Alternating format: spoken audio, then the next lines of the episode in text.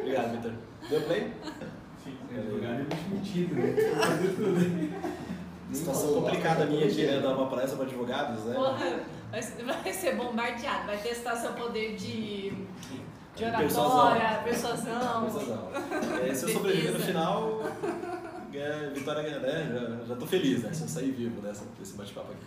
Bom, mas boa noite, então bem-vindos a todos aqui ao nosso bate-papo. A gente vai falar sobre estresse né, e como você pode é, adotar algumas técnicas é, bem práticas e bem execuíveis no seu dia a dia para fazer com que o estresse dê uma implodida e você sinta uma diferença no desempenho do, do dia a dia. Bom, contando um pouquinho da, da minha história, né, para quem não, não me conhece, é, meu nome é Nilson, né, tenho 48 anos, esse ano faço 49 anos, ano que vem 50, eu vou, vou ser um cinquentão, então o mais velho aqui da, da turma, me respeitem, né? pelo menos se não for pela, pela imagem, né, pelo, pela, pela idade, né? E eu me formei em engenharia pela Federal de Santa Catarina e logo que eu comecei a trabalhar, eu, fui, eu, eu participei de um programa de trainee de uma grande empresa de alimentos e entramos em 150 engenheiros nesse programa de trainee dessa grande empresa de alimentos aqui do Brasil. E logo que eu me formei, eh, saí da faculdade em 93, eu comecei a praticar o The Rose Method. Então, logo que eu saí da faculdade, eu pum, comecei a treinar. E por que eu comecei a treinar? Porque eu gostava de eh, sobre o assunto meditação, sobre coisas que trabalhassem a expansão da consciência, a mudança da percepção, eh, da nossa percepção sobre a nossa realidade. Então, eu procurei, achei o The Rose Method e comecei a praticar lá em 1993. 94 eu comecei a praticar. Me formei em 93 e em 94 comecei a treinar. E aí eh, eu entrei nesse programa de trainee, essa empresa estava no processo de mudança do quadro de funcionários, estava no processo de modernização, implantação de uma série de novos sistemas de gestão e eu entrei junto com esse grupo para fazer essa modernização dentro dessa empresa. E eu fiquei oito anos dentro dessa, dessa empresa, fiquei de 93 até o final do ano 2000 e eu tive lá pelo segundo, terceiro ano eu comecei a me descolar em termos de desempenho eh, comparativamente com essas, eh, esses outros companheiros de, que tinham entrado na mesma época que eu. E tive uma ascensão profissional muito grande. No, nos últimos três anos, liderei um projeto, né, ganhei uma fábrica de produção eh, de 20 milhões de dó- dólares para construir, para gerenciar. Contratei 12 engenheiros. Ficamos quase 12 meses na Itália para transferir a tecnologia de produção dessa grande empresa, da, de duas grandes empresas da Itália para o Brasil. Essa fábrica ficava aqui, fica aqui em Ponta Grossa. E e por que, que eu tive essa ascensão profissional? Né? Para ter uma ideia, eu tive uma empresa que tinha quase 30 mil eh, funcionários na época e eu tinha, nos meus 26, 27 anos, eu tinha um acesso direto com o presidente da empresa e com o conselho administrativo. Era um projeto estratégico que eu estava gerenciando. E, e por que isso? Porque era um gênio, era o cara mais capacitado daquela turma? Eu tenho certeza que não. Eu tenho certeza que tinha pessoas até muito mais capacitadas do que eu. O que me diferenciou, o que fez deslo- deslocar o meu, descolar o meu desempenho dos demais colegas e, eh, e o meu, foi a minha habilidade de concentração, a minha habilidade de gerenciar o estresse, a habilidade de ficar mais focado, a habilidade de ficar mais concentrado na- nas tarefas, ou seja, de entregar mais resultado. Eu estava gerenciando melhor a pressão que eu estava passando, suportando, e com isso estava entregando mais resultado, eu tive uma ascensão profissional mais acelerada que os demais colegas. E, e logo que eu ca, caiu a ficha, né? Logo que eu saquei, puxa, eu tenho algo aqui nas minhas mãos, eu tenho uma, é, técnicas, eu tenho conceitos, eu tenho formas é, de aplicar, né? Hacks importantes para você ter mais empenho na vida que eu estava aplicando na minha, né? Quando eu percebi que eu tinha isso na mão, eu falei, nossa, aqui tem um grande diferencial. Eu posso ajudar pessoas, posso ajudar outras pessoas a também terem melhor desempenho, a implodirem o estresse, a terem mais saúde, a terem mais vitalidade e, por consequência, com efeito positivo, sentirem um, um efeito, um resultado melhor no seu, no seu dia a dia. A ideia não é, é negar o estresse e a ideia não é fazer com que o estresse suma. E por que isso? Porque uma dose adequada de estresse ela é importante. Se a gente não tem estresse, a gente não produz. Se a gente tiver uma vida totalmente desestressada, a gente vai ficar sem ir atrás dos nossos sonhos. E em 1908, dois caras, dois estudiosos, é, Yertz e Dodson, eles é, estudaram esse fenômeno de estresse é, já na, naquela época, né, dos trabalhadores daquela época, em 1908, imagine. Então a gente está falando de 111 anos atrás. O termo estresse ele veio da engenharia. Ele é, era ligado o, inicialmente o termo somente ao estresse dos materiais, o quanto que o material pode suportar pressão ou torção, ou o que for, sem quebrar, sem romper. E esse termo da engenharia acabou sendo aplicado ao comportamento humano, e é isso que o Yerdes e o Dodson fizeram. Eles fizeram uma a chamada curva performance-estresse. Então, imagine mentalmente um, um, uma curva que é tem o formato de um sino. No ponto mais alto desse sino, ali é o ponto ideal de estresse, estresse e performance. Conforme esse sino vai abaixando até as extremidades aqui, tem as pontas laterais, que é muito pouco estresse ou estresse demasiado. Muito pouco estresse gera apatia. Se a pessoa não tem desafio, se a pessoa não se sente desafiada, se ela não se coloca em situações desconfortáveis, ela fica apática, ela não fica é, ali com tesão de fazer as coisas, ela fica morda né, na situação toda. E a gente não quer isso, a gente quer uma vida de realização.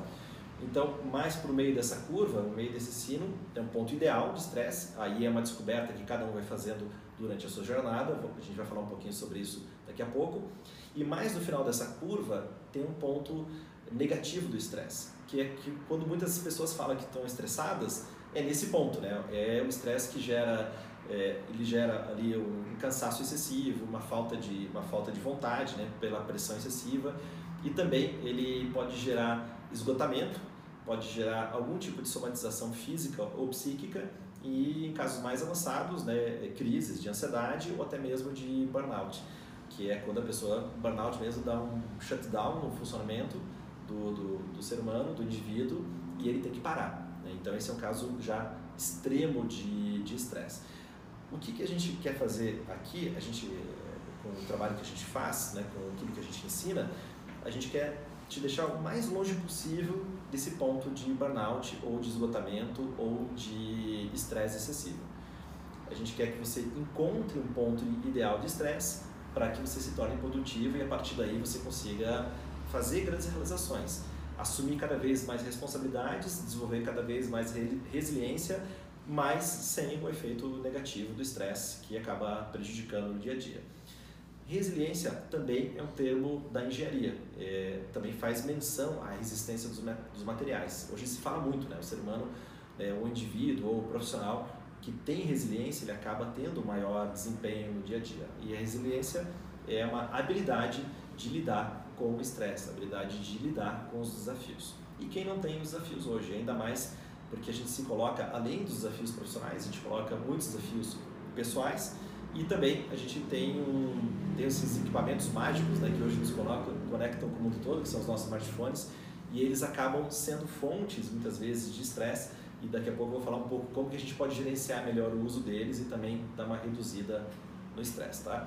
É, eu vou abordar alguns tópicos aqui durante o bate-papo e no final eu vou abrir para perguntas e aí você pode fazer suas perguntas se alguma coisa que, que eu falei que não ficou claro ou que você quiser aprofundar um pouquinho mais ou algum outro ponto diferente, procurar responder todas as perguntas no, no final do nosso bate-papo, beleza?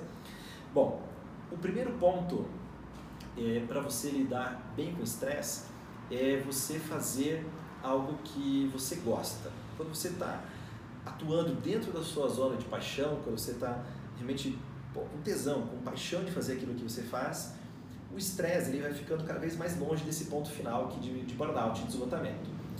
Por que isso? Porque muitas vezes as pessoas se estressam porque elas estão fazendo coisas que elas não gostam. Elas estão fazendo alguma coisa que, tá, legal, estou fazendo, mas não é realmente a minha paixão. Então, o ponto principal é a gente buscar esse, essa execução dentro da, da área de paixão. Foi a minha escolha. Quando eu mudei de profissão, quando eu deixei de ser executivo dessa grande empresa de alimentos e eu decidi ensinar aquilo que eu estava aplicando na minha vida, foi a detecção do que que é, faria eh, seria a minha paixão. E dentro dessa empresa eu tive uma ascensão profissional muito grande, né? mais ou menos hoje é, a remuneração anual seria algo na faixa acima de 500, é, 500 mil por ano aproximadamente. É, pensando assim para um garoto antes dos 30 anos, ter uma remuneração desse nível é, é bem, é bem interessante, né? não é nada, nada descartável. E é, eu resolvi trocar né, esse nível de remuneração para zero. Quando eu abri minha empresa, a remuneração quanto que era? Era zero. Né? Abri a minha escola, né? e aí comecei com o meu ideal, com a minha vontade, e aí eu passei durante sete anos da minha vida levando na cabeça. né? levando literalmente na cabeça. Teve meses que vendia o almoço para pagar o jantar. E, e aí você fala assim, Nilson, mas você estava estressado naquela época? Tava, claro, né? tinha as contas para pagar, tinha as coisas para fazer, queria fazer a coisa dar certo. Eu tinha, a, minha realização pessoal estava em jogo, porque eu falo assim, ou eu desisto desse processo, ou eu encaro esse processo, venço essa, essa fase, e aí, é, a partir daí, vou procurar ter o resultado que eu quero, que, que eu mereço na minha vida. Então foi um momento muito estressante, né? Foi talvez o momento mais estressante ainda do que eu tinha nessa grande companhia, apesar da pressão toda que eu tinha é, lá, lá no meu trabalho. E quando eu abri minha empresa, não. Eu levei muito na cabeça, tive que fazer a coisa dar certo até a coisa, até a coisa virar. Foi o momento de mais aprendizado na minha vida, né? Porque foi um momento de muito, muita cobrança, muito estresse. E as pessoas à volta, quando veem que você está passando por dificuldade, a tendência das pessoas elas querem ajudar e elas falam: por que você não desiste? Por que você não vai fazer outra coisa? Volta para uma grande empresa, tudo mais. E aí eu tive que manter firme, né? Eu sabia que era o que eu queria fazer. E mesmo com as dificuldades, eu procurei encarar. Então, esse exemplo é para você entender que muitas vezes, numa situação difícil, mesmo você tendo é, noção que aquilo que você vai fazer, se você passa por aquela dificuldade, se você decide encarar, uma hora aquilo vai passar e aí você vai ver que o teu esforço vai ter valido, é, valido a pena. E quando a pessoa ela está trabalhando e de repente não identifica que aquela é a área de paixão, ela está trabalhando, está tendo sucesso, mas de repente, puta, não é bem isso que eu queria fazer, eu queria fazer alguma outra coisa. É, eu recomendo que não faça como eu fiz. Eu, eu fiz, eu tinha a minha carreira, eu, eu dei um stop na minha carreira e comecei outra carreira. O que, que eu recomendo hoje, muitas pessoas vêm falar sobre mudança de profissão e é uma coisa que é muito atual hoje, porque muitas profissões vão desaparecer nas próximas décadas. É, existe né, profissões que desapareceram ao longo do, do, dos últimos anos e muitas profissões vão desaparecer daqui a 5, daqui a 10 anos. Né? Como é que vai ser o mundo com a inteligência artificial? Muitas coisas podem ser automatizadas, né? então vai ser um mundo totalmente diferente.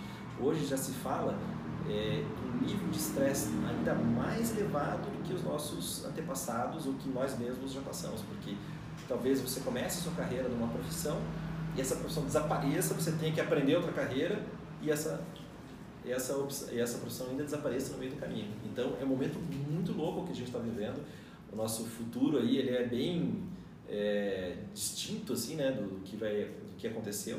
Né? Por exemplo, meu pai sempre, meu pai teve a, mesma carreira durante 35 anos. Né? Ele trabalhou em banco, teve uma sessão profissional em banco e foi o que ele fez durante durante a vida toda. Eu já tive mudança de carreira, tive uma mudança de carreira mas a meninada que está com 20 anos, quantas mudanças de carreira vai fazer ao longo da vida? É um mundo bem, bem diferente.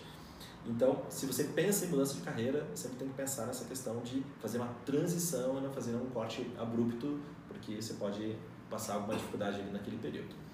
E o que você pode aplicar em termos de redução de estresse, eu vou separar em três pontos básicos. É, o que você pode fazer é, fisicamente, no seu corpo físico, para diminuir o estresse que você pode fazer no seu emocional para reduzir o estresse e também no seu mental. Então, primeiro vou falar da parte do corpo físico, que você pode fazer, né, algumas ideias que você pode fazer para reduzir o estresse. A primeira é bem óbvia, que é fazer exercício físico, fazer alguma atividade física.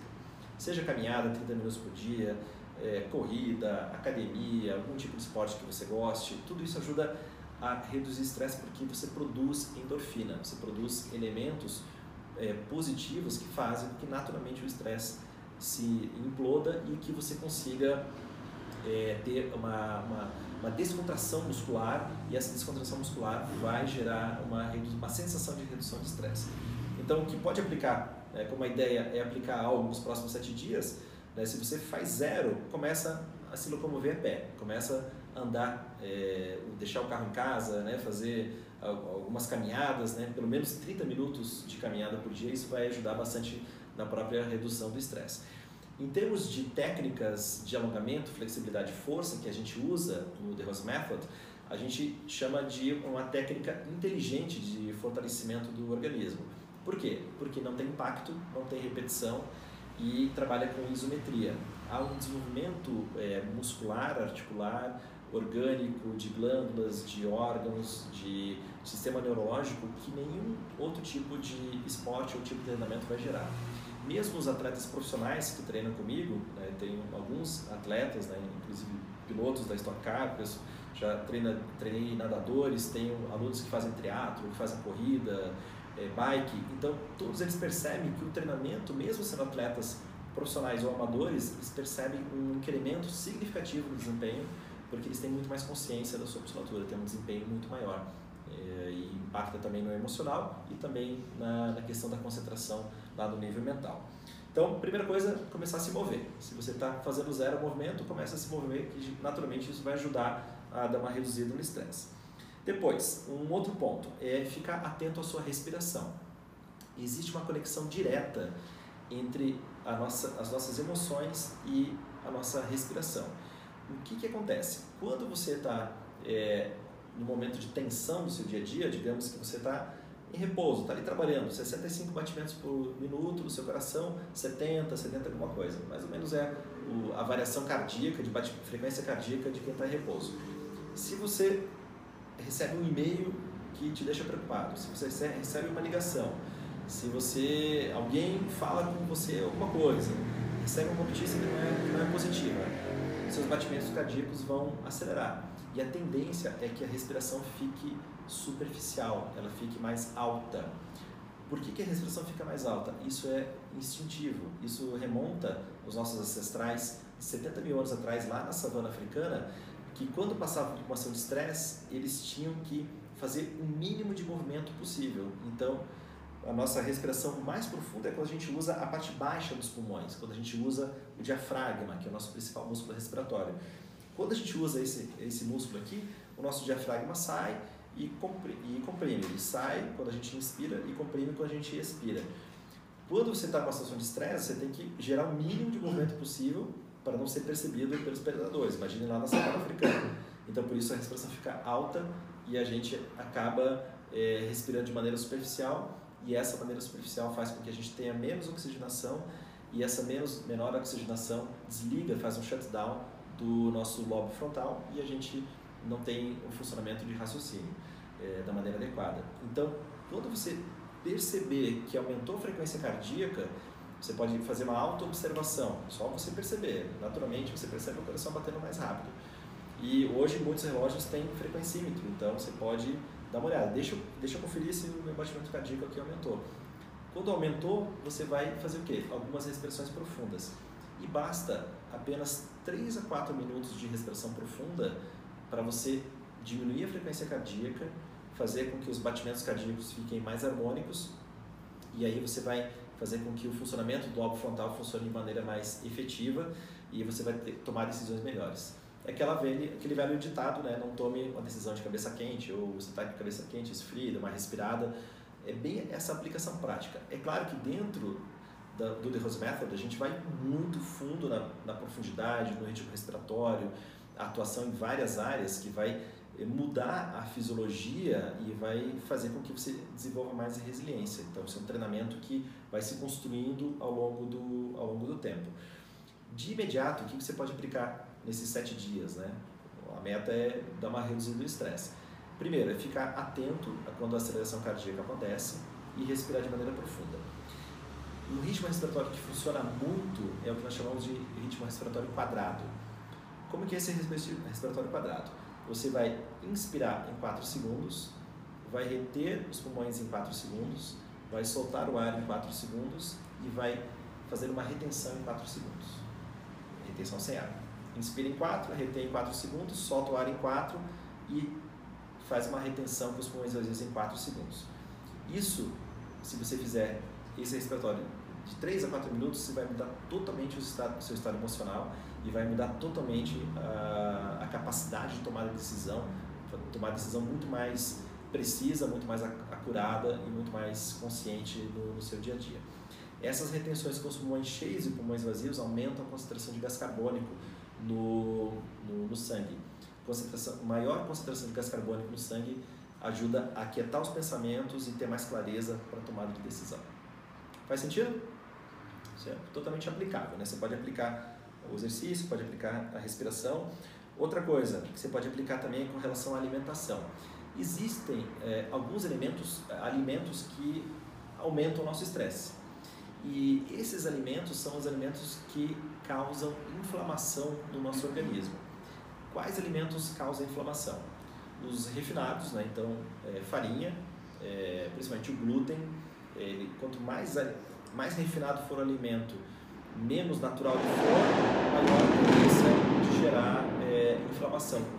Se a gente está inflamado, a gente diminui o pH do sangue, o pH fica ácido e a gente fica estressado e o pH ácido é um pH típico de desenvolvimento de, de câncer.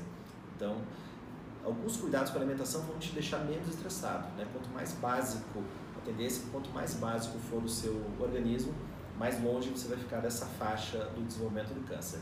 Então, é, diminuir carnes, diminuir açúcar, que também acidifica o corpo, os refinados, né? Não precisa ser o doido agora, o cara que vai comer perfeito a partir de, de hoje, né? Mas dá uma diminuída, né? dá uma diminuída nesses alimentos que naturalmente você vai perceber que você vai ter mais desempenho e vai ficar menos estressado. É, outro ponto importante também é o, quando a pessoa, geralmente o que acontece? Você dorme pouco, está cansado, qual que é a bebida que você vai recorrer para dar uma acordada? Café. Café, né? O famoso líquido preto, salvador, incrível das noites mal dormidas. O café, o que acontece? Ele deve ser é, adotado como um, um, remédio. Como assim um remédio? Como, remédio. Você não toma aspirina todo dia, você não toma. Né, tem remédio claro, de uso contínuo você tem que tomar, mas às vezes tem que tomar, mas você não fica tomando analgésico, anti-inflamatório todos os dias. Até se você tiver que tomar muitas vezes, alguma coisa está errada, você tem que procurar a solução. E a mesma coisa a cafeína. Na realidade, qualquer tipo de estimulante, também as teínas, né, que está no chá preto, chá verde, né, chá branco, tudo isso e acaba estimulando. Se você está sentindo que você está estressado é, e você está botando café, você está fazendo o quê? Você está tirando uma energia aqui da frente, você tem uma energia distribuída ao longo do dia. Quando você toma café, o que acontece? O seu corpo pega essa energia, gera um pico aqui, né? Gera um pico, isso dá uma sensação muito boa, só que depois, pum, tem uma ressaca. Muitas vezes não percebe, é meio sutil, ainda mais se você toma muito café. Aí você fica com uma energia baixa. A tendência é você tomar outro café, mas só que não tem mais energia para puxar. Então o segundo, o terceiro, o quarto café já não tem mais o efeito, porque você está trazendo energia que não tem lá do, do futuro, do seu, do seu superávit energético que está tá trazendo para cá. E eu fiz um teste eh, em 2016 e eu tomava café, e não tomava muito, tomava uns dois cafés por dia, um de manhã e um logo após o, após o almoço. Aí eu estava com uma dor de estômago, eu falei, deve ser do café. Parei de tomar, tomar café. Aí o que, eu percebi naquela semana, naqueles dias? Que minha energia aumentou muito. Eu falei, nossa, antes eu ficava, eu tomava café, sentia um rush ali de, de, de produtividade, mas depois eu dava uma caída e eu não percebia muito. Quando eu tirei o café, eu percebi que a minha energia ficava mais distribuída durante, durante o tempo.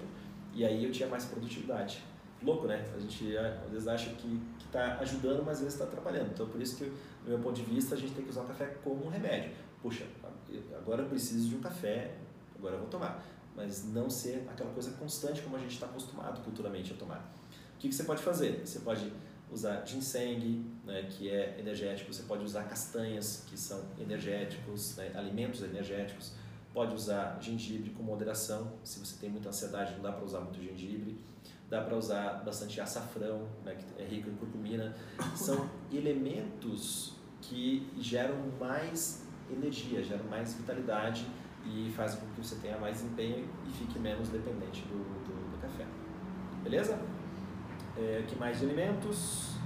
Ah, e aumentar a quantidade de alimentos ricos em água. Quanto mais é, rico o alimento for em água, mais empenho você vai ter. Então, muitos legumes, muitas frutas. É, claro, tem que cuidar com o índice glicêmico, é, cuidar com o carboidrato das frutas também, para você não gerar picos glicêmicos, né? Porque às vezes você não come açúcar, é, tá com alimentação, alimentação, alimentação super legal, mas você come 10 bananas por dia. Vai gerar um pico glicêmico e não vai ser saudável. Então, sempre com moderação e sempre é bom é, consultar um nutrólogo ou um nutricionista para ter uma dieta bem, bem balanceada. Outro ponto importante, cuidar do sono, né? dedicar as horas necessárias para o sono, né? cada um tem uma quantidade de horas, tem um amigo que dorme 4 horas por dia e está ótimo, está perfeito. O, o, meu tempo são 7 horas né, por dia, é o, o tempo que eu procuro reservar. Então eu, a minha agenda ela fica fechada, então eu não marco é, nada depois das 10 da noite, né, porque eu acordo cerca de 5 e meia da manhã, 5 e meia, 6 horas, dependendo do dia. Então a minha agenda fica fechada, né, não, não, fico, não marco coisas dentro desses horários porque senão me quebra. Eu saio do horário de, desse horário no final de semana, daí que eu me permito, mas durante a semana eu procuro ficar bem regrado, porque minha, minha carga horária é bem corrida. Geralmente começa a primeira aula 6 da manhã ou 7 da manhã, e geralmente eu vou até as 10 da noite. Né? Tenho, tenho ali intervalo de almoço, né? Como alguma coisinha, tudo mais, um jantar leve, mas a minha rotina é de muitas horas por dia, né? Inclusive dou muitas aulas, muitos treinamentos no sábado também. Então a agenda vem cheia, eu tenho que cuidar da minha performance, senão eu não, acabo não produzindo. E uma outra coisa importante é, é nessa questão física é fazer um check-up anual com um bom médico, de repente um nutrólogo ou um médico da sua confiança, para verificar é, a questão hormonal, verificar a questão de vitamina D e micro e macronutrientes, sais minerais, porque às vezes você está ali fazendo o que você gosta, está se alimentando bem, está se exercitando, está cuidando do sono, está fazendo todos esses cuidados que eu estou sugerindo aqui, mas ainda não está, você sentiu que o estresse deu uma, deu uma baixada, você ainda sentiu que não está no bom desempenho. Pode ser alguma questão mais profunda de fisiologia que você precisa, é, precisa de acompanhamento médico e é importante fazer essa, essa gestão, né? ter um bom médico aí que te acompanhe, que esteja ligado em longevidade, em performance, isso ajuda muito o desempenho. Beleza? Então, essa parte, ideias aí para você aplicar dicas com relação ao plano físico. Agora, com relação às emoções. O estresse, muitas vezes, ele é mais uma percepção do que uma realidade. O que, que eu quero falar com isso? é, nós percebemos as situações e aquelas situações geram estados emocionais. Então, digamos que é, nesse momento aqui, é, tem uma pessoa aqui, você que está invisível aqui, a pessoa tem um infarto, vamos dizer. Não, não vai ter um infarto aí, pelo amor de Deus, né? Porque a gente só tem advogados aqui, não tem médico hoje, né? Geralmente a gente tem um médico, mas hoje não tem. É. Então, então, por favor, né? Então, mas digamos que teve uma, uma situação assim, crítica de alguém teve, teve ali um infarto é, cada um vai reagir de uma maneira diferente. Tem aquele que vai ficar, nossa, vai ficar desesperado e não vai conseguir ajudar. Tem aquele que vai olhar a situação, já vai fazer ali, vai procurar ressuscitar a pessoa. Tem outro que já vai tomar iniciativa, já vai chamar. O que, que a gente chama quando alguém tem infarto? Chama o SIAT ou chama o, o SAMU? Eu é chamaria SAMU. Eu também. Chama qual? SIAT. Eu chamo SIAT ou SAMU? Chama SAMU. SIAT é para SD, é para trauma, né? Então, esse nome já era. Oi? A gente ia chamar errado. Você ia chamar ia morrer, matar a pessoa. Até morreria. Então, se a pessoa tem, tem um tem que chamar o SAMU, não, não o SIAT. Né? Se é um acidente de trânsito, daí chama, chama o SIAT. Então, cada um vai reagir de uma, reagir de uma maneira é, distinta. Essa maneira distinta vem da sua experiência, da sua cultura, é, do seu background, inclusive da sua genética. Cada um tem uma, uma resposta fisiológica aos estímulos que é totalmente distinta é, do outro. E essa noção de que a realidade é mais uma questão de percepção do que realidade em si faz toda a diferença na nossa maneira de administrar o estresse. Então, você está percebendo que está estressado, mas será que precisa estar tá estressado desse jeito mesmo? Será que você não pode encarar de uma maneira mais leve? Será que você não pode fazer uma reprogramação emocional, cara, eu escolhi a minha profissão, eu escolhi os meus amigos, eu escolhi a minha vida, eu escolhi onde eu moro. Eu fiz essas escolhas eu fiz. Consciente ou inconscientemente eu acabei fazendo. Por que, que eu vou ficar estressado com essas coisas? Ah, eu não estou muito contente. Ah, então eu posso mudar, eu posso fazer isso, eu posso ter uma visão um pouco mais ampla sobre as escolhas e sobre os resultados que você está tendo na sua vida essa mudança de percepção faz muita diferença de você se sentir mais ou menos estressado. Né? Às vezes a pessoa fica hiper incomodada com alguma situação, mas ela escolheu estar naquela situação. Né? Então é aquela, aquele ditado, né? você fez a cama, deite nessa, na cama que você fez. Ah, mas eu quero diferente. Então você pode fazer escolhas diferentes. Né? Então mudar a percepção, mudar a forma como você encara as coisas faz toda a diferença na, na questão do estresse, né? de administração melhor ou, ou pior do estresse. Então, mudança de percepção, mudar, olhar com outros olhos, olhar de uma maneira mais profunda, de uma maneira mais consciente, que você pode escolher é, agir diferente, sentir diferente, isso muda a sua percepção e como você está encarando o seu estresse.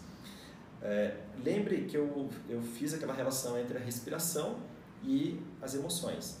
Qual o ritmo respiratório que eu sugeri mesmo? Os, quem, quem já sabe, fica quieto. Quem, quem é novo, primeira vez, quadrado, né? Inspira, inspira em 4, retém em 4, solta o ar em 4 e é, fica sem, é, expira, é, fica sem ar em 4 segundos. Emoção e respiração estão totalmente ligados. Então você pode atuar, mudar suas emoções de acordo com a sua, a sua respiração. E o trabalho de autoconhecimento no campo emocional é muito importante. Autoconhecimento para mim é o grande diferencial do, da nossa espécie nos anos vindouros, nos anos que a gente vai passar. E por que isso? Porque pegando um pouquinho aquele assunto que eu falei antes, que a gente vai ter muitas mudanças de profissão, mudanças de carreiras, né?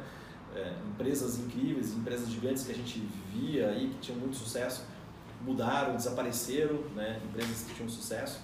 É, uma, um grande ramo da, da, que a gente vai ter mudanças aí nos próximos anos é o ramo automobilístico. As mudanças estão, essas mudanças que a gente viu, que a gente viu em termos de posse com relação a, a, livros, a filmes, a músicas, que a gente antes comprava música, né? Antes a gente comprava livro, é, ainda compra livro, né? Mas daqui a, daqui a pouco vai ter algum tipo de Netflix de livros, né? Não sei, não sei se existe já. Os filmes também a gente comprava filme, alugava filme, né? Então a percepção de posse mudou. Hoje você é, tem muitas pessoas que ao invés de ter uma casa na praia, prefere não ter a casa na praia e, e, e com esse dinheiro você viaja para cantos do mundo vários cantos do mundo, fica em Airbnb, que fica uma viagem super acessível. Você tem acesso a vários cantos do mundo em termos de conhecimento, em termos de, de, de aprendizado. Né? Você não precisa ficar fixo naquela casa na praia que você comprou, por exemplo, né? um tempo atrás. Então, a mudança que a gente está passando é uma mudança muito acelerada de paradigmas. É, o conceito, eu falei que uma das grandes indústrias que vai mudar é a indústria dos automóveis, porque até daqui a pouco o conceito de posse de carro vai vai desaparecer. As pessoas talvez não tenham tanto carro quanto, quanto tem hoje. Né? A Ford acabou de fechar, né? acho que foi na semana passada, outra semana, fechou lá ah, a, a, a, fábrica lá no, no, ABC Paulista. Ou seja, tem, tem mudanças acontecendo. Né? né? Tem mudanças acontecendo. O Dário, às vezes, eu vejo que está de patinete, né? deixa o carro em casa, usa patinete. Então... Eu estou usando. Hoje eu fiquei impressionado e não tinha nenhum. A galera tá usando. Não, não colocaram na rua. Não colocaram? Não, um monte de gente reclamando já, você vê? Com pega, e, e faz semanas, né? Que faz falta já, é. faz falta, faz o quê? Cinco semanas, nem Que tem patinete, tá... Já fez falta hoje, é. fez falta hoje. As pessoas compram. Né? Ia almoçar, ia na almoçar, não tinha patinete pra ir. É. Tive que pegar o carro. É. Puta, peguei o carro. E, e em grandes cidades, né, como Nova York, Londres, esse país, tem um carro, é um problema é uma encrenca você ter um carro. É muito caro, o imposto é muito caro, o estacionamento é muito caro. Então, muitas vezes não vale a pena ter o um carro. É melhor você usar a mobilidade urbana. E, e outro dia a Emma fez uma observação muito, muito bacana, porque falou assim: nossa, como patinete deixa as pessoas mais felizes. Porque ninguém anda de patinete triste, turrão, né? Uhum. Tá andando de carro, você tá chateado, você tá o trânsito tá parado, não sei o quê. De patinete, você tá, sorriso aqui, ó. De patinete você tá curtindo, né? Ah, que legal, tô andando de patinete vê como uma pequena, eh, uma pequena ação muda a percepção do estresse. É muito rápido, né?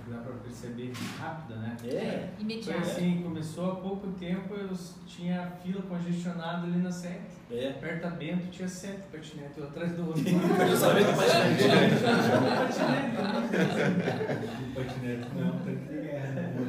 É, imagina. Meu carro é. Exato, uma arma hoje. É, o carro é. Então, mudanças né, que estão acontecendo e, e a indústria automobilística vai sofrer é, com, com isso. Né? Eu, eu sou um vanguardista, né? eu não tenho carro desde 2005. Mas não porque eu quis, foi porque foi bem no período que eu estava passando por dificuldades. Eu, eu, tive que vender meu carro para investir na minha empresa. E eu falei, beleza, a hora que eu capitalizar de novo eu compro. Mas aí foi ficando, foi ficando. Eu falei, cara, a economia que eu fiz em 2005, 2000, são 14 anos, né? quase 15 anos, sem carro é, e aí, quando precisava, usava o táxi. Na conta geral ficava bem mais barato. E depois, ainda com os carros compartilhados, né? Uber, Cabify, 99, etc., fica muito mais barato ainda. Então, se você faz umas contas, fica, fica interessante. É claro que o carro dá o conforto, então tem que fazer os prós e os contras de cada, de cada situação. Mas para pensar que dá para é, ter uma percepção diferente com relação ao estresse. É, descontrair. Dentro dessa questão emocional, a palavra-chave é descontrair. Você procurar é, é, se soltar, ter uma percepção diferente com relação às coisas que você está passando. Você não precisa ficar engessado nas coisas que está passando. É mais uma questão de percepção do que propriamente de realidade. Se você tem óculos azuis e você tira os óculos azuis coloca óculos amarelos, você vai ver o mundo amarelo. É essa percepção que eu quero que você comece a desenvolver. Você pode perceber diferente o mundo que lhe serve. Legal? E na parte mental, o que, que você pode fazer para ajudar a descontrair o estresse? Bom, hoje se fala muito de mindfulness. Mindfulness é um termo que é, ficou bem popular nos últimos, nos últimos tempos. Né? Nos Estados Unidos atualmente tem uma febre é, de treinamentos de mindfulness e, é, e o que, que é o tal do mindfulness? Né? Nada mais é do que atenção, do que concentração. Então, o estado de mindfulness é um estado de atenção plena, de concentração no momento presente, que é uma das coisas que a gente trabalha na parte técnica do The Rose Method. É um exercício de concentração. Então, para você exercitar de maneira prática mindfulness é fazer o quê? É ficar concentrado em uma coisa por vez. Como que, como que você faz isso? Parece que é difícil, né? Mas é uma questão de decisão. Então, você está trabalhando, está respondendo um e-mail ou uma mensagem, se concentre naquilo. Desliga, né? Deixa, deixa as outras coisas de lado. Fique presente no momento. Chegou alguém para conversar com você, ou você foi conversar com alguém, deixa o celular de lado. Né? Aquelas mensagens que você está recebendo no WhatsApp podem ser respondidas daqui a pouco, porque se for algo muito urgente, algo que precisa de uma decisão imediata, a pessoa vai te ligar. Né? A gente até esquece que dá para ligar, né? Muitas vezes, né? Dá para ligar, você pode ligar para alguém. Então, se for urgente, você liga. Se for algo não urgente, mandar uma mensagem. Na hora que a pessoa puder, a pessoa vai responder. Então, fazer uma coisa por vez. Decida fazer isso e isso é um estado de concentração. Você vai perceber que você vai ficar muito mais produtivo, você vai ficar muito mais focado. O meu celular, tá com a Emma, eu queria até mostrar como é que é a minha tela, a minha tela inicial. A minha tela, ela é preta, não tem nenhuma imagem colorida, porque essas imagens coloridas que a gente coloca acabam dispersando, né, gerando mais é, outro, outro tipo de atenção. E as minhas notificações são totalmente desligadas. Então na minha tela não aparece nenhuma notificação. Quando eu quero é, resolver alguma coisa, quando eu quero responder uma mensagem, eu vou destravo o celular e aí respondo a mensagem. Então, quando eu estou trabalhando, eu estou ali focado, estou resolvendo aquilo, estou criando um conteúdo, estou é, estabelecendo, escrevendo um texto, estou respondendo alguém, estou focado naquilo que eu estou fazendo. Né? Nada mais me atrapalha. E eu gosto de usar, em termos de concentração, eu gosto de usar uma, uma técnica chamada técnica Pomodoro. Não sei se vocês já ouviram falar. O que é técnica Pomodoro? É, foi criada por um cara que ele falou assim, eu estou muito disperso no meu dia a dia e eu preciso ficar um pouco mais concentrado para fazer minhas tarefas. Então ele pegou um desses termômetros, é, não termômetro, um timer de, de cozinha que é formato de tomate. Aí veio o nome Pomodoro. Pomodoro é tomate italiano. E ele falou: vou colocar aqui 25 minutos e durante 25 minutos eu vou ficar totalmente focado no que eu estou fazendo, não vou fazer mais nada. Aí ele ficou lá trabalhando, isso aqui, 25 minutos, tocou o despertador. Aí ele levantou, 5 minutos, foi no banheiro, foi fazer alguma coisa, né? Ele respondeu a mensagem, voltou mais 25 minutos de foco total. Né? Foco explosivo, né? foco atento àquilo que está fazendo. Aí, 25 minutos tocou o despertador, ele dá uma dispersada, e aí foi criada essa, essa ferramenta, essa técnica chamada Pomodoro Technique. Ou seja, é uma maneira de você ficar totalmente focado, concentrado, resolvendo uma coisa só. Ah, mas eu trabalho com atendimento a cliente, eu trabalho com. Claro, tem situações que não dá para aplicar, né? Você está recebendo um telefonema, ah, agora não vou atender a pessoa. Tem situações que é, não, não, não, tem como evitar. É como a gente está trabalhando aqui. Chega um aluno para a aula, bate a campainha. Ah, mas eu estou agora respondendo e-mail, está no meu 15 minutos, daqui a 10 minutos eu posso sair. Não, a gente tem que ter bom senso, né? Então, claro, a gente vai atender a pessoa, vai, vai conversar, tudo. então você vai adaptar a técnica é, àquilo que você pode aplicar no seu dia a dia. É, dá muito resultado em termos de produtividade, porque a nossa mente, a gente acha que a nossa mente ela é multitarefa, e ela não é. Ela é ela é é capacitada para fazer só uma coisa. A gente é, acredita que a gente é multitarefa, mas não é. Existem vários testes na internet que você pode testar se você é multitarefa e você vai ver que você pode fazer várias coisas ao mesmo tempo, vai fazer de uma maneira muito, muito ruim. Se você focar numa atenção só, atenção só num ponto só, vai, vai dar muito mais, muito mais resultado. E com relação ao smartphone, ponto principal, né? Eu já falei, desligar as notificações, dar uma gerenciada no uso. Hoje os, os smartphones já vêm com, é, é, você pode ver o histórico de uso, o histórico, o histórico de vezes que você desbloqueou o seu telefone por hora. Tem to, essas, todas essas estatísticas estão disponíveis ali no, no seu smartphone. É, acompanhe semana a semana como é que está o seu uso. Faça um uso inteligente. Não seja escravo do, do smartphone, porque ele é criado para a gente ficar disperso. É, o smartphone e as redes sociais, eles fazem com que a gente é, fique disperso. A gente fica é, a todo tempo jogando adrenalina, noradrenalina, cortisol e dopamina na nossa circulação sanguínea, que são neurotransmissores que aumentam o estresse. É, as pessoas que fazem um bom uso do smartphone, elas percebem que dá uma super reduzida no estresse. Não sei se alguém já testou dar uma reduzida aí no uso. Cara, muda, muda a vida. Muda a vida. É gerenciar o uso, não é, não é deixar de usar. É, se você me acompanha nas redes sociais, você sabe que eu posto um milhão de coisas todos os dias. Mas eu não fico meu dia todo no smartphone. É, tenho os, os momentos para isso. Tenho essa, essa gestão do, do, do smartphone. Isso aqui dá, dá um assunto aqui que a gente pode falar oito horas de como, como trabalhar essa questão. Se, se não me engano, eu devo ter publicado alguns podcasts e também alguns vídeos no YouTube que falam mais detalhadamente sobre essa questão do uso do, do smartphone. E, e, faça pequenas pausas durante o dia. É, essas pequenas pausas do Pomodoro são importantes para você dar uma desestressada. Então você está ali 25 minutos, totalmente focado, totalmente atento no que você está produzindo, dá 5 minutos de pausa. Levanta, vai tomar uma água, vai fazer um xixi, vai conversar com alguém, vai responder uma mensagem, volta com o foco total naquilo que você está fazendo. Faz sentido essas coisas? São coisas bem práticas que você pode aplicar no seu dia a dia. Vou abrir agora para perguntas e respostas. O que você tem de dúvida aí que eu posso agregar mais aí para você ajudar, ajudar a implodir o estresse? É claro que sim, se você fizer isso aqui em sete dias, você vai realmente dar uma super reduzida no seu estresse. É, o que eu sempre gosto de orientar, não tente fazer tudo de uma vez, porque senão você vai se estressar. Ah, então agora eu vou fazer tudo isso aí. Porra, você vai ficar estressado, meu negócio, aí você vai desistir, entendeu?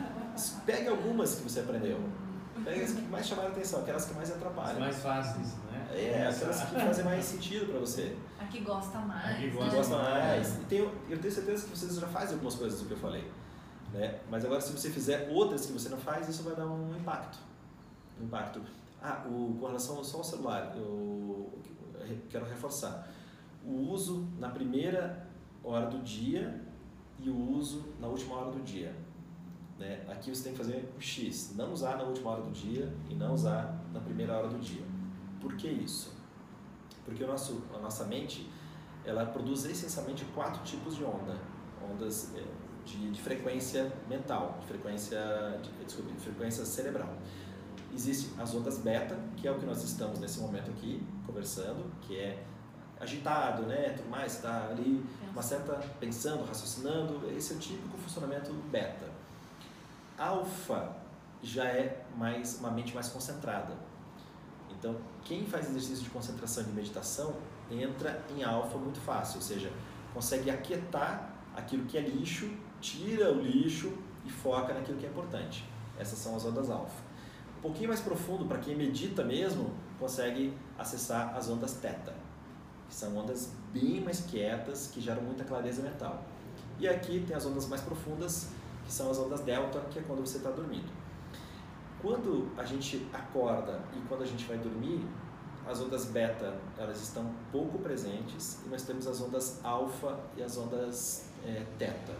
Elas são as mais ricas. Essas ondas elas são muitos muito susceptíveis aos estímulos e principalmente ao estímulo da tela branca, seja do smartphone, seja do tablet, seja do computador ou da TV. Então, se você tirar as telas na primeira hora do dia e na última hora do dia, você vai sentir uma redução incrível de ansiedade e principalmente você vai programar a sua mente, vai programar o seu cérebro para ter é, uma produtividade muito maior. E principalmente se você fizer nesse momento meditação, se você fizer mentalização de objetivos, se você fizer é, leituras, estudos de coisas legais, de coisas importantes, essa primeira hora do dia e a última hora do dia são as horas mais importantes para aprendizado, para programação positiva do, do cérebro. E a nossa capacidade de mentalização é, é o nosso poder mais incrível, é o poder mais incrível que nós temos. Só que é, é super subutilizado, nós utilizamos pouco a nossa capacidade mental. É, vou citar dois exemplos para vocês. É, eu gosto de citar os exemplos do, do, esporte porque eles são bem, bem práticos e bem palpáveis. Um foi o Cristiano, é, Cristiano Ronaldo, que nessa semana é, colocou a Juventus na, nas quartas de final, de final acho, né, da Champions League. E o, Juventus estava em defasagem, tinha que fazer três gols. Quem que fez os três gols da Juventus? Sim. Foi o, o, tal do Cristiano Ronaldo, né? ganhador de cinco vezes a bola de ouro, empatado com o Messi, melhor jogador do mundo. Um dia entrevistaram o Cristiano Ronaldo e perguntaram para ele, cara, qual que é o teu tua melhor qualidade? O que, que você faz melhor? E o repórter perguntando, ele queria saber se era chute, se era ataque, o que, que uhum. era, né? O que, que, que, ele ia responder? Ah, é minha perna direita, que eu chuto muito bem? Ele, o repórter esperava alguma coisa nesse sentido. E o Cristiano Ronaldo falou assim, o, o, o que eu tenho de, mais, de melhor em mim é minha mente.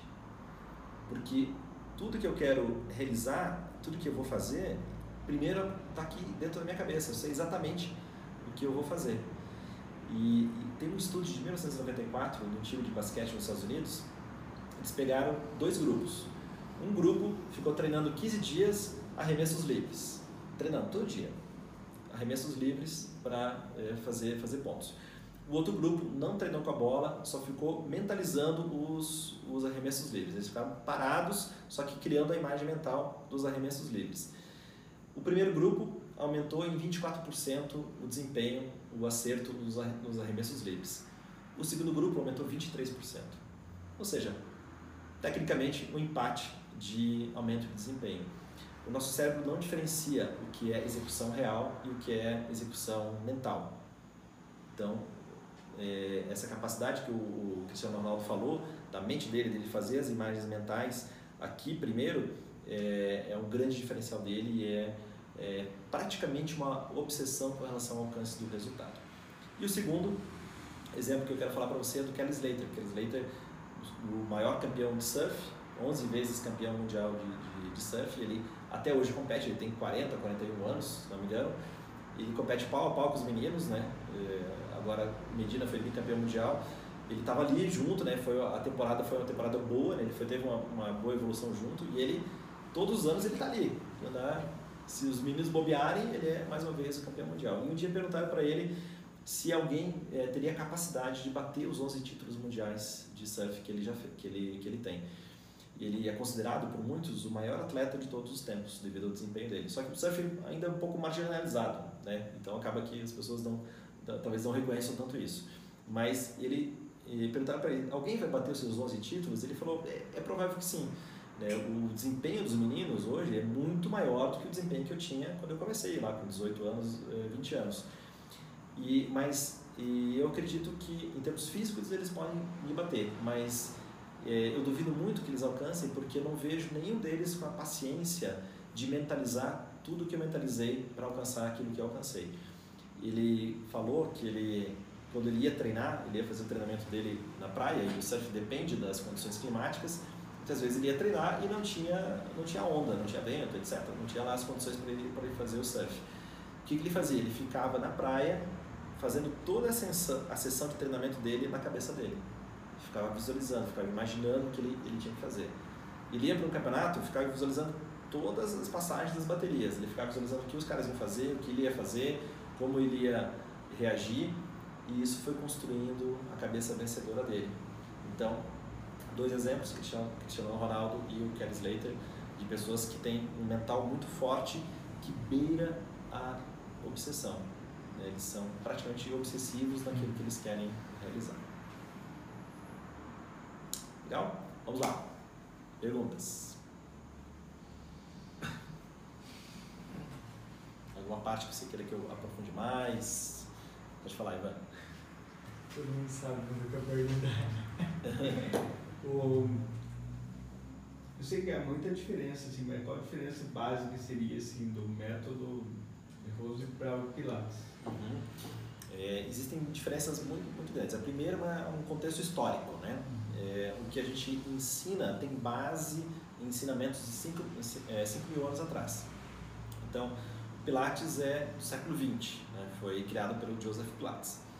E, e, o que a gente ensina, né, ele, ele também é do século XX, né, sistematizado pelo professor Berrose, mas as bases técnicas são de milênios é, atrás. Então, então, são técnicas muito antigas. Todos os respiratórios, as posições, técnicas de meditação são baseados em coisas que já funcionam, tem uma garantia de fábrica de 5 mil anos.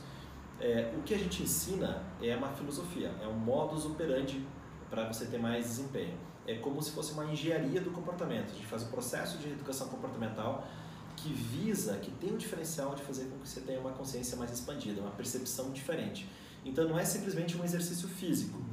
Né? Tem a parte de desenvolvimento físico, tem a parte de desenvolvimento emocional e tem a parte de desenvolvimento mental e inclusive algo mais sutil que é a tal da meditação, que hoje a meditação está muito em moda, né?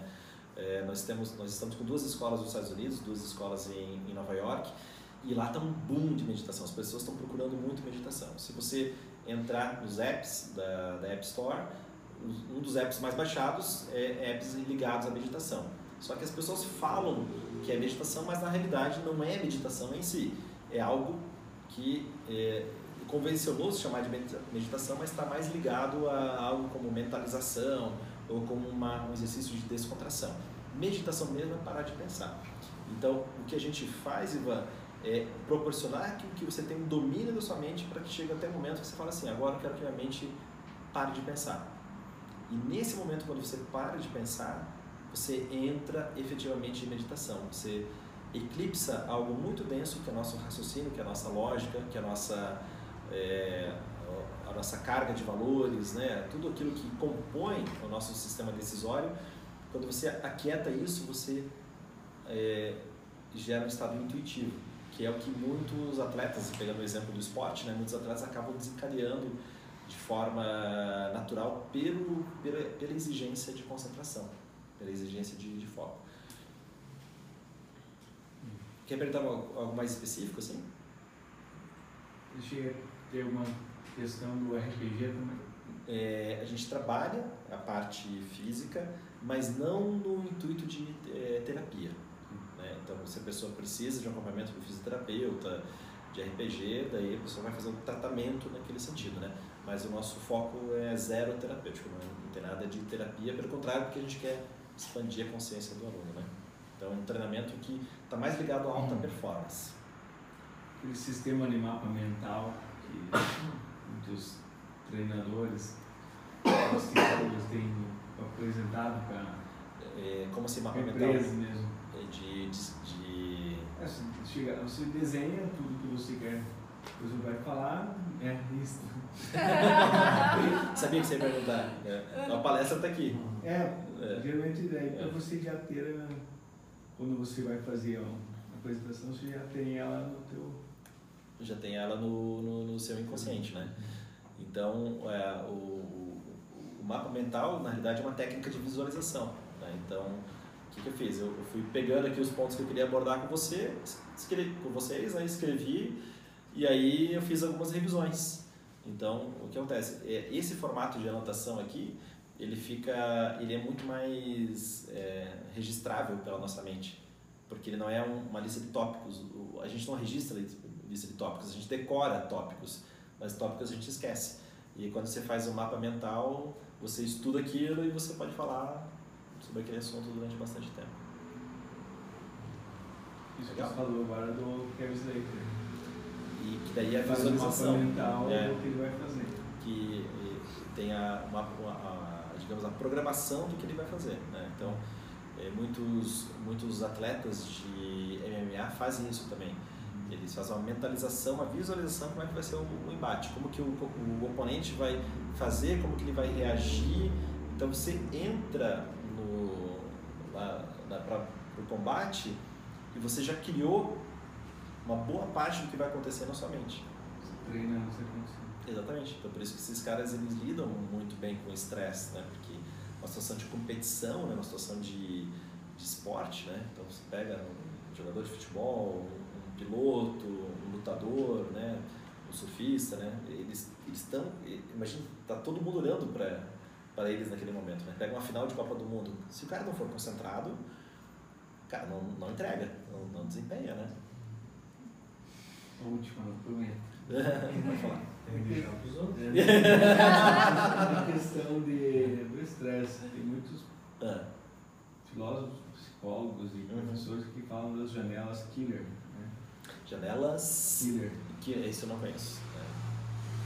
São janelas que parece que você, quando você deixa ela aberta, teu cérebro fica pensando nisso, tem que fazer isso, tem que fazer isso, tem que fazer isso. Aham. E aumenta o estresse. Faz sentido, faz sentido. É. Não Que é- tem assim nada. Que tipo assim, você tem uma coisa pra resolver e não resolve. É, Que é a Então, você procrastinação, acaba né? procrastinando, É. aquela janelinha lá fica aberta falando, cara, tem que fazer, tem que fazer. Procrastinação. Gastando memória. É, Gastando Pensa na memória, é.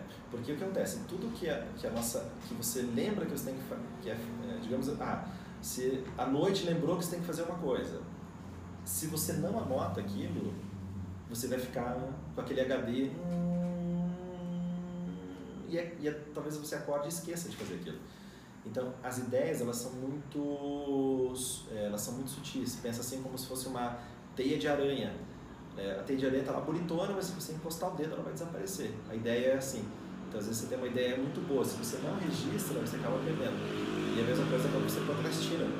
Você tem uma coisa para fazer, você não anotou, fica ali ocupando o HD. Isso vai estressando. Com certeza isso ajuda. É, é, impede a falta de clareza, impede a clareza mental, né? dificulta a clareza mental. E tem uma coisa também que é, se você não pode resolver agora, não pense nisso agora. né? Então, o que, que eu posso fazer agora? Eu posso resolver aquilo? Não. Então, eu anoto e vou falar assim: não, se eu posso resolver isso só amanhã na hora que eu acordar, eu não vou deixar isso atrapalhar meu sono se eu não posso resolver isso agora. Uma das principais fontes de estresse é essa, é tentar resolver algo quando aquilo não Hora pode ser resolvido. É. É 10 horas da noite, tô pensando no negócio aqui, tô Que é preocupado. difícil, né? Esse acho que é um desafio, né? Esse é um Porque se desafio. for uma coisa para resolver grande, para você conseguir fechar essa janela para abrir só no dia seguinte, isso é, É. um desafio grande, É né? um desafio. E é um- isso é treino, é É, e se aprendizado. a gente não faz, a gente não dorme, né? E daí no outro dia você não tá bem pra resolver. É. E daí é. Se você não tem um sono adequado, no outro dia você não tem clareza. Aí você fica com o raciocínio prejudicado, né? A maior parte dos exemplos que você deu pra gente, acho que quase todos, se for ver, até do mapa mental, até das outras questões, Né? foi tudo focado no esporte. Pode ser em qualquer. Não, eu tô dizendo, não, mas Ah. é assim, né? Ah. Mais no esporte. Por que, que no esporte é mais visível ou teria como, vamos supor, dar um exemplo no mapa mental do que você vai fazer na tua empresa. Aham, também é a mesma coisa. O, o exemplo do esporte ele é mais, digamos, palpável, porque tem um fator de, muitas vezes, vida em jogo e, e a pessoa está arriscando a pele. Então ele é mais, mais palpável, mais perceptível para a gente. Claro se sua empresa não der certo, você está arriscando a sua vida, né? Está arriscando a sua pele, né? Só que às vezes não é tão imediato, né? Às vezes você pode ficar com sua empresa deficitária durante muito tempo e daí chega um momento de insolvência e pronto. Mas é a mesma coisa, Dário, você pode ir aplicar. Então, por exemplo, como a gente faz aqui, a nossa escola é uma empresa. Então, eu tenho exatamente aqui na minha mente como que vai ser o desempenho. Exatamente. Como, o que, que eu vou fazer? Como eu vou trabalhar? Todas as manhãs, uma das minhas tarefas de mentalização é escrever, escrever mesmo, não é ficar pensando, é escrever a minha- as minhas metas.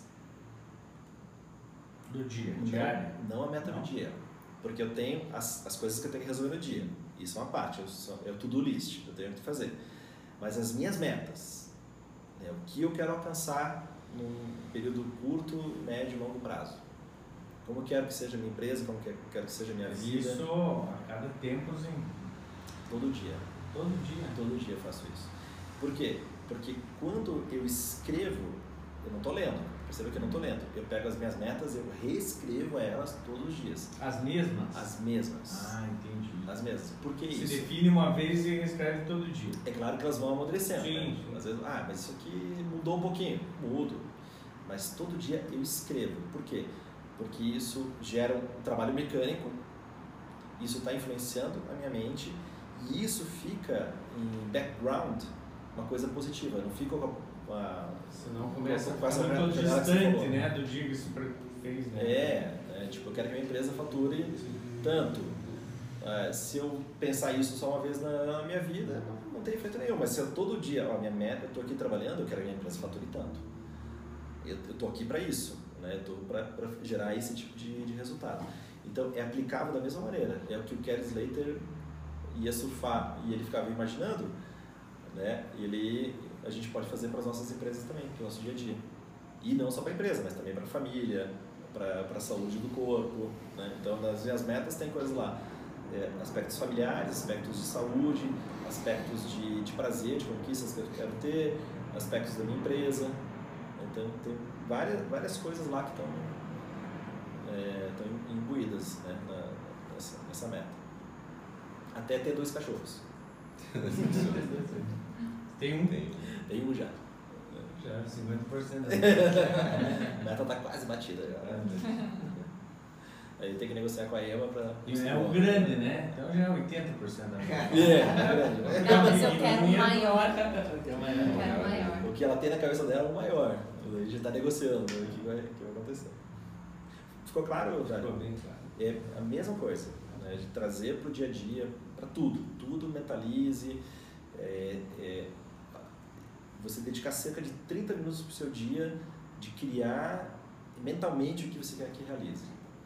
E aí você está trabalhando Você passa, isso você, tipo, reforça as metas que você tem todo dia. todo é dia. Isso. Todo e dia. algumas você a melhora, né? Exatamente. É. Melhora até. Melhora, tá. E fora esse, uma parte da, da mentalização faz assim, a outra você passa também todos os pontos, que o- as tarefas que você vai fazer durante o Sim. dia. aham. Você Aí- organiza teu dia na. Sim, a gente, Mentalmente, a gente esse- tem um- uma organização quinzenal Tá.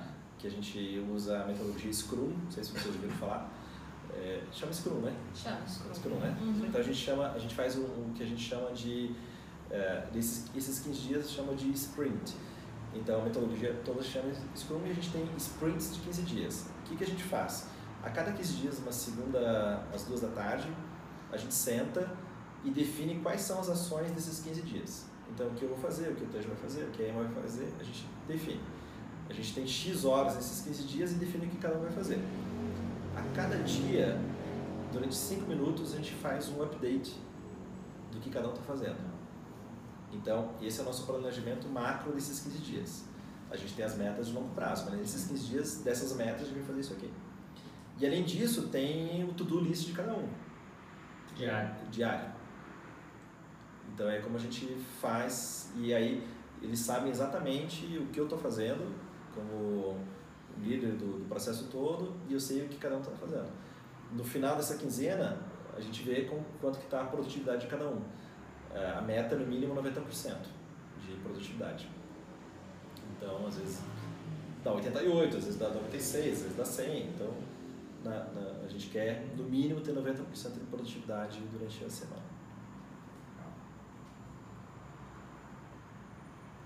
E dá uma desestressada, né? Você tem que dar uma desestressada esse negócio. Porque eu, como líder do processo, eu ficava.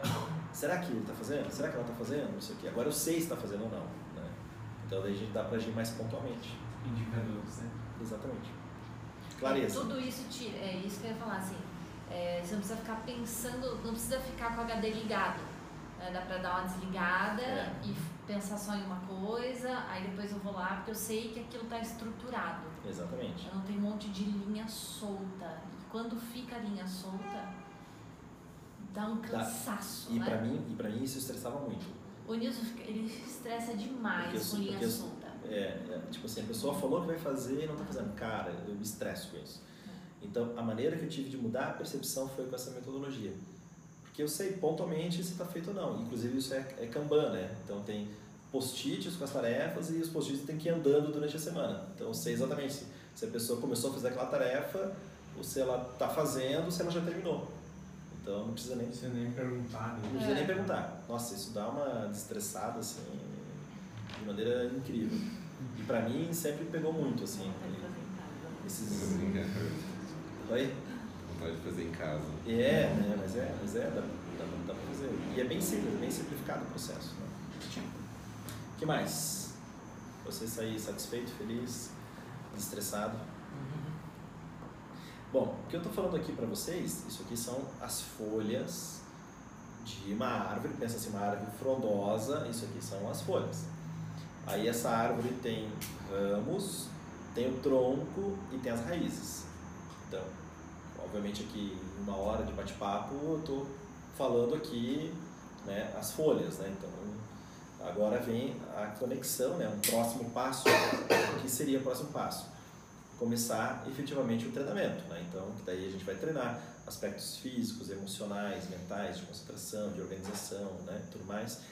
Aí tem o tronco, que é um trabalho mais profundo, que é o Life Consulting, que daí a gente trabalha, num, faz um trabalho de consultoria de 10 passos, eh, estabelecendo desde o início a direção do trabalho que você quer desenvolver, a sua base de valores, eh, a sua missão, o seu propósito, suas metas. A gente faz uma análise de Pareto no seu dia a dia, como é que você está investindo tempo, faz uma análise dos seus superpoderes, dos pontos fortes que você precisa reforçar, eh, dos vilões, das coisas que atrapalham o seu resultado. Então é um trabalho que dura cerca de 10, ah, essa consultoria, né, Life Consulting, dura cerca de eh, 10 semanas e para girar um ciclo, né? Depois o ciclo pode ser girado de novo também. Então, folhas, né? Aí os ramos aqui, esse treinamento, né? Mais profundo, o, a raiz aqui, né? A, desculpa, o caule, esse Life Consulting, e aí você vai desenvolvendo raízes fortes para ter uma, uma árvore bem frondosa para alcançar o resultado. Tudo é um processo. Né? O, não existe pílula mágica. A gente muitas vezes acha que a gente pode tomar alguma coisa e aquilo resolve todos os nossos problemas. Né? A gente precisa focar naquilo que a gente quer resolver e resolver uma coisa por vez. Né? Se a gente faz isso, dá, acaba tendo resultado. Bom, tem o Tom aqui que já treina seis anos, né, Tom? Simone já tá, deu um ano já? Não, mãe. Vai fazer maio um ano. O João, três anos. O Wellington também, três anos, já treina aqui com a gente. Né, Manu, dois anos. Dois anos já. Dois anos já. E o tempo passa, né? E, e, e o nosso comprometimento, assim, é, é se comprometer com cada um para ajudar a alcançar os resultados, né? A, paixão é essa, é ver o nosso aluno numa situação A e ele quer ir para a situação B e ele indo nessa situação B, né? Gerando, gerando o resultado que, que ele quer, né? Esse, esse é o objetivo. Mais alguma pergunta para a gente finalizar? Os mais antigos aí. Ficou alguma contribuição? P- Pode falar, Ivan, enquanto eles pensam. Como que se treina o advogado para ficar calmo numa audiência? respiração. Se você, se você pegar só essa respiração que eu te falei aqui, você vai ficar. É isso. Mas tem que fazer antes. Tem que fazer antes. Então, você sabe que aquela audiência vai ser estressante. Vai no banheiro, vai no banheiro. É, Pra sair do lado do cliente, né? Você começa a fazer a respiração e o cliente Eu vai você pode fazer antes, né? E a respiração é discreta, porque Ninguém percebe, né? É. Vocês têm algum caso prático? Que fizeram, que usaram até. É, situação estressante, assim? Você, eu já fiz. Já fiz pré-sustentação oral. Como é que foi? Sentar- Sentado lá esperando. Fazendo. E o governador fez uma questão de ordem, não podia sustentação oral, porque era ampliação do colegiado. E a discussão se tinha ou não sustentação oral, e até foi pegar o regimento interno, etc. Aí ela fui lá fazer respiração, fui lá, fiz a respiração nesse quadrado. Depois voltei tranquilo, pedi uma palavra, falei não sei o que, defendi, até que ele deu, deu a palavra de sustentação oral. Ou seja, uma aplicação prática né, no métier de vocês, né? Qual a diferença se fizer 5 segundos? Oi? Se fizer 5 segundos. Não, 4 tá bom. 4 tá. por isso até ela chama quadrada porque é um quadrado e é 4 segundos e 4 minutos. Então tem. É uma convenção. É uma convenção. Isso ela chama quadrada. Se fizer quadrado, já resolve. Agora de foco tem o, um exemplo prático de foco. De. Como assim, você tem um exemplo? escritório. Não, eu tenho. Ah, tem? É. Ah, pode falar. Ah, faz um ano mais ou menos que eu comecei a colocar em dois, dois departamentos do escritório um horário de foco total. Uhum. Das 8 às 10, os advogados só estudam e peticionam. Não atendem telefone, não recebem e-mail, não atendem ninguém, nada. Uhum. Todo dia. Aí eu vi pelos indicadores que a produtividade aume- mais que dobrou. Uhum. Os resultados deles rendiam melhoraram 100%. Olha só. Resultado de recurso também. Tudo. Olha. Porque sabe que aquele horário eles estão ali para ver novidades, para estudar caso novo e para fazer petição. Uhum. Ótimo. O difícil foi segurar o pessoal não entrar na sala. é quando tem um adesivo assim na sala. Horário foco total. Por favor, se for urgente, volte às 10. Uhum. Se for a gente pode fazer, né? Não interrompa, né? É. É, mas é. Porque é difícil ensinar a pessoa o que é emergência, É. o que é urgência e o que pode ser feito depois. Exato. É. né? Isso é uma questão de educação, É. né? Eu falo assim, emergência se pegar fogo. É. Se alguém tiver- se alguém estiver morrendo. É, daí sim, né? Urgência é a pressa do cliente. É. Porque todo dia eles. Isso. Não, que urgente, urgente. Porque às vezes nem é, né? Não, pra ele é urgente, né? Pra, gente, a mas gente- pra situação é, é. né? A gente também às vezes quer ser atendido no médico, por exemplo, com urgência, né? É. E o médico sabe que não é. E aí, vai ah, Você tá com uma dor de barriga, o cara tá tendo infarto, né? Verdade. Então, essa Mas, é- mas belo foi- exemplo esse aí. É, exemplo. eu, eu vi com indicadores, porque a gente, eu trabalho com indicadores hoje. Não fico pensando se eu vi de eu vejo os resultados, né? Porque eles conseguem mostrar para as pessoas Uhum. o que precisa mudar, né? Não é a tua opinião, é só É. os números falando. Aí agora eu É. consegui implantar no resto do escritório do meu sistema o indicador das duas áreas, sabe? Então foi bem legal, assim. Ótimo. Só que agora dentro desse horário eu tenho que dividir ele em quatro, quatro pedacinhos, né? Sim. duas horas. Excelente. Cada vez que tem melhorando, né? É isso aí, mas é. E se a gente fica concentrado, a gente produz muito mais. Agora aquele método de Pareto lá do 80-20, o que, que dá para usar assim no dia a dia diretamente? Eu já Por estudei esse tema, mas eu nunca consegui. Por exemplo, gestão do tempo, né? É, pra quem não sabe, a regra de Pareto fala que 20% das causas geram 80% dos resultados. Então, tem essa distribuição Uhum. que o Vilfredo- Pareto, Vilfredo, Vilfredo Pareto, que era um matemático eh, italiano, ele começou a estudar e descobrir. Ele- o primeiro estudo dele foi na, na cidade dele, ele viu que 20% das pessoas tinham 80% do, da renda da, da cidade, né, do, do faturamento da cidade. E aí ele começou a ver e viu que tinha mais ou menos essa distribuição. Às vezes varia é, 80-20, 90-10, mas tem uma, né, é, um foco. Então, talvez, se vocês olharem os clientes de vocês, 20% dos clientes geram 80% do, do escritório, né, se você fizer uma distribuição. 20% lá do, da, do, do- da turma, lá dos advogados, geram 80% dos resultados. Tem esse tipo de, esse tipo de distribuição. Uma coisa muito prática que dá para aplicar no dia a dia é com relação a, ao que você faz. Então, 20% das suas tarefas do dia geram 80% do resultado. Identificar quais são para dar. Exatamente. E aí você tem que focar nesses 20%. Esses 20% tem que ser as suas primeiras tarefas do dia.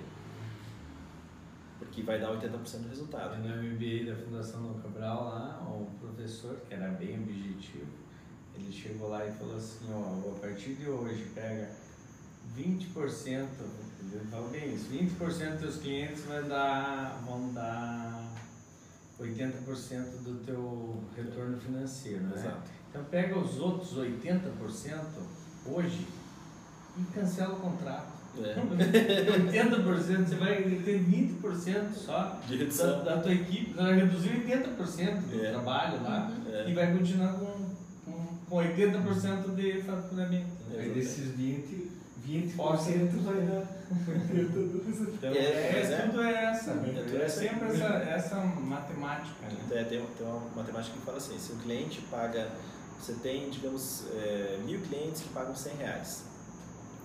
20% desses 20 podem pagar 10 vezes mais.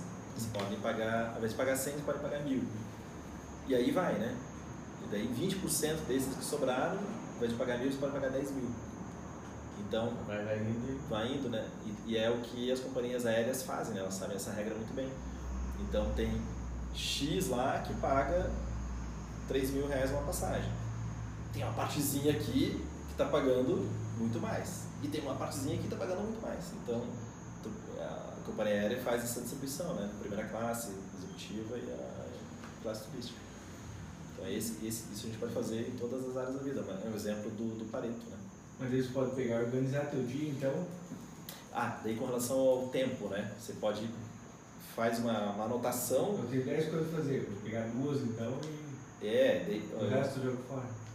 pode delegar. Delega. Tem, tem coisas que você, você pode delegar, tem coisas que você não precisa fazer, tem coisas que você pode deixar de E vai lado. abrir espaço para você pegar mais. Exatamente. Isso que você deixou muito tempo pra fazer e não precisou. Deixa de lado. Descarta, né? Mas é isso, você tem coisa que você tem que fazer, só você pode fazer. Tem coisa que outra pessoa pode fazer, você pode delegar. É, né, pode contratar alguém. Ou tem coisa que você tem que, pode descartar mesmo, né? Pode fazer um descarte. Tem bastante Tom. coisa, né? É, então, Ah, lembrei mais, uma, mais uma coisa. Ah, Ah, fisiologicamente, que dá energia pra gente são as mitocôndrias, né? hum, Tem uma parte do método que trabalha as mitocôndrias também, a questão de. Os mitocôndrias são pequenas unidades de energia, né? Todo o nosso sistema está embasado na melhoria fisiológica de glândulas, órgãos, eh, respiração, eh, purificação orgânica, alongamento, flexibilidade. Então, eh, você está tá conversando com um cara que vai fazer 50 anos, né? E não parece que tem 50 anos, né? Parece que tem uns 45, né? 49, né? Mas isso tudo é fruto de 25 anos, né? De cuidado com a alimentação, de respiração, de meditação, de todas essas coisas que a gente treina. Então, isso gera um, um efeito, né? Então, acho que o principal cartão de visitas, talvez, de todo o processo é, é a imagem que eu tenho. Mas não pela imagem, imagem pela imagem, né? Mas, mas pe- pela, pela saúde, né? Que, que tem, né? Desempenho físico que tem. O nosso corpo não gosta de gastar mitocôndria, né? E daí a, da parte fisiológica de biologia, daí, tem que, daí deve ser um bate-papo com os médicos. Meninos, alguma coisa para contribuir? Vocês que já são mais experientes aqui, advogados com mais experiência dentro do, pelos methods. Já dá pra você falar um pouco, Nilson, a respeito do conflito. O advogado eh, gera muito conflito. Tem gente, advogados, advogados que querem defender uma tese do caso, Uhum. advogado com o diretor jurídico de uma empresa que quer fazer daquele jeito e o advogado pensa que a melhor forma é outra. Esses, como gerir esses conflitos? Pois é, o que, que você tem, tem experienciado aí? Né, Como, como alguém que já está treinando com a gente há três anos e que você tem aplicado no seu dia a dia, que você pode contribuir? O que a gente faz no escritório é ouvir os dois e fazer eles, os dois chegarem, os dois advogados, fazer os dois chegarem no consenso. Uhum. Para não levar aquilo para alguém superior. Vocês têm que resolver isso aí, você tem que resolver o negócio. Senão alguém vai. é, alguém vai sair mal nessa situação. Tem que, tem que alguém você tem que resolver. Então, para não chegar numa terceira pessoa, para arbitrar aquele conflito, vocês dois resolvem o conflito. Isso é um exemplo. É um pouco drástico, mas é o- a forma que está resolvendo. Uhum. E como é que tem sido o resultado? Eu bem eficiente. Não gera mais conflito entre os advogados, entre dois advogados que querem defender a mesma tese, ou teses diferentes que querem defender o mesmo caso, Uhum. uma forma que está resolvendo, para evitar de chegar no supervisor. E nenhum sai vitorioso. É, os dois Também acho que é interessante. É. A contenda sempre é, ela é cara, né? É importante, E, não ficar assim ainda mais. é, Cada um quer defender os seus argumentos. Tem Tem razão, mas agora chega Internamente limite. no. É, nem com o outro. né? Não, É é. interno. Mas se ninguém discutir, vai ser sempre a mesma coisa, né? Ninguém vai crescer. Teoria É. é, isso é bom, mas às vezes passa do limite e já não ajuda o cara, prejudica a equipe. É, me parece Aí que Vai pro ego um pouquinho.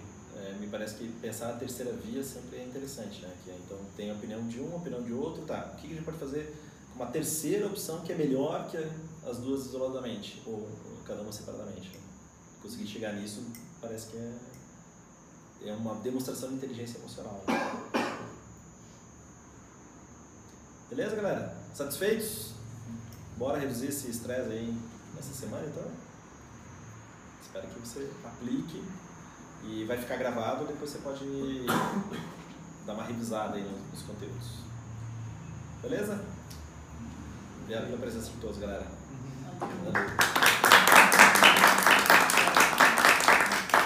Vou pegar o cachorro. Opa, pega o cachorro. Vou pegar o cachorro porque por enquanto é homem. daqui a pouco-